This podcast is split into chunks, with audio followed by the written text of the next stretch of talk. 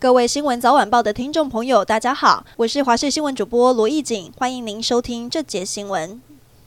台北市中山区锦州街有一间酒店，今天早上发生命案，有一名陈姓酒客疑似想带女公关出场，被对方拒绝，他一气之下拿出水果刀爆发冲突，女公关身中六刀，被同事发现倒卧在厕所，送医后不幸身亡，而嫌犯在冲突过程中也受伤，警方调查，他还向女公关谎称自己是医生助理退休，现在被依杀人罪移送。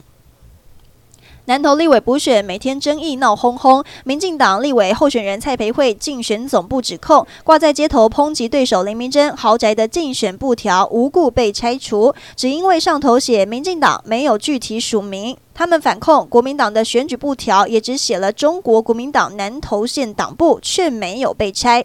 媒体报道之后，环保局随即也拆了国民党违规的选举布条。国防部之前公告要修全动法，引爆在野党质疑，也有民进党的立委不满，批评公告仓促，事先都不知情。行政院长陈建仁赶紧出面表态，没有要学生上战场做武器。教育部也宣布停止将学生造册。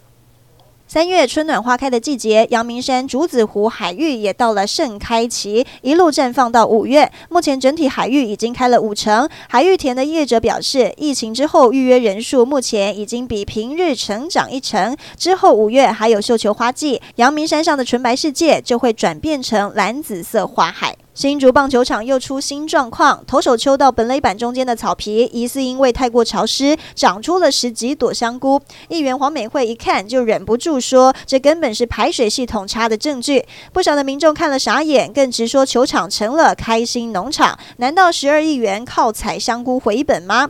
议员更痛批是怎样劣质的草皮才会长出香菇，要厂商出来负责。对此，市长高虹安说：“最快三月中会开始施工改善。”